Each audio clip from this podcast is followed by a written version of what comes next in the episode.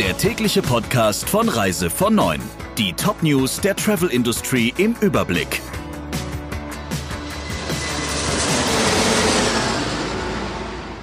Mit Friederike Breyer. Schönen guten Morgen. Wie verfahren mit Menschen, die aus Risikourlaubsgebieten zurück nach Deutschland kommen? Der SPD-Gesundheitsexperte Karl Lauterbach fordert im Tagesspiegel eine Testpflicht für alle Heimkehrer. Das Problem ist derzeit, dass die Quarantänebestimmungen für betroffene Reiserückkehrer trotz der Sorgen um neue Infektionsherde an Berliner Flughäfen kaum kontrolliert werden. Von den Gesundheitsämtern heißt es allerdings, dass Heimkehrer aus Risikogebieten sich selbstständig bei den Behörden melden und innerhalb von 48 Stunden entweder einen negativen Corona-Test vorlegen oder um einen Test bitten müssen. Deshalb schlägt Lauterbach jetzt auch vor, kostenlos jeden zu testen. Und auch Bundesgesundheitsminister Spahn springt auf den Zug auf. Er lässt prüfen, ob es zumindest Tests für Rückkehrer aus Gebieten geben soll, die eine deutlich höhere Zahl an Corona-Fällen als Deutschland aufweisen, auch wenn es sich bei den betreffenden Ländern um keine Risikogebiete handelt. Der Tourismusexperte Alexis Papatanassis von der Hochschule Bremerhaven hält wenig von Kreuzfahrten ohne Landgänge. Damit würden Reedereien ihre Prozesse anpassen.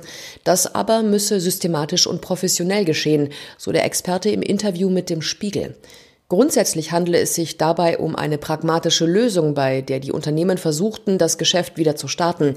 Es sollte jetzt aber keine Schnellschüsse geben, so Papatanassis.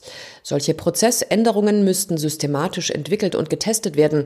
Kunden dürften aber nicht als Testobjekte dienen.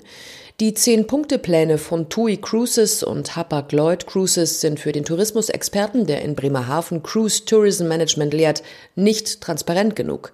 Er stellt die Frage, was passiert, wenn es einen Corona-Fall während einer Fahrt ohne Landgänge gibt. Das sei Branchen-Selbstmord, so Papatanassis.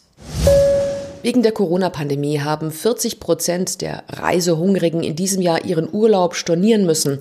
Das zeigt eine Umfrage des IT-Verbandes Bitkom. Ein weiteres Ergebnis der Erhebung, bisher haben nur 41 Prozent von ihnen den Reisepreis vollständig erstattet bekommen. Und weitere 40 Prozent der Urlauber mussten sich mit einem Gutschein begnügen. 63 Prozent der Betroffenen haben Übernachtungen in Hotels oder Ferienwohnungen storniert, jeder zweite eine Pauschalreise. Am häufigsten passierte die Stornierung über die Website, am zweithäufigsten mit einer E-Mail. Aus den Umfrageergebnissen schließt der Verband, dass die Branche ihren Online-Service verbessern und erweitern müsse. Je einfacher und unkomplizierter Stornierungen derzeit erfolgen, desto zufriedener sei der Kunde, hieß es von Bitkom. Bis Ende September dürfen in den USA keine Kreuzfahrten mit mehr als 250 Passagieren an Bord stattfinden. Das hat die Gesundheitsbehörde des Landes entschieden. Angesichts dramatisch steigender Corona-Infektionen zeigen sich Branchenbeobachter verwundert, dass die No-Sale-Order nicht länger gilt. Denn die jetzige Entscheidung bedeutet lediglich eine Ausweitung um zwei Wochen. Nach Angaben der Centers for Disease Control and Prevention, kurz CDC, hat es seit März in US-Gewässern rund 3000 Corona-Fälle an Bord von Kreuzfahrtschiffen mit 34 Toten gegeben. Die Behörde zählte seither 99 Ausbrüche auf den Schiffen und das Problem besteht nach wie vor. Von den 49 Kreuzfahrtschiffen, die derzeit in den USA festgesetzt sind, befinden sich neun Liner mit akuten Corona-Infektionen unter den Crews. Die US-Kreuzfahrtkonzerne Carnival, Royal Caribbean und Norwegian haben bereits reagiert und alle Turns bis Ende September abgesagt. Das sommerliche Wetter am Wochenende hat erneut für einen Run auf die Ostsee gesorgt. In Schleswig-Holstein mussten Strände gesperrt werden, um die Abstandsregeln einhalten zu können. Besonders in der Lübecker Bucht wurde es am Samstag und Sonntag eng.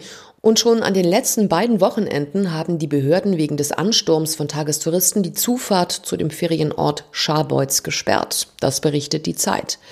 Mecklenburg-Vorpommern geht einen anderen Weg und verbietet Tagesgästen aus anderen Bundesländern die Einreise gänzlich, egal ob sie mit dem Auto oder dem Zug ankommen. Eine Ausnahme gibt es allerdings und die gilt für Busreisen.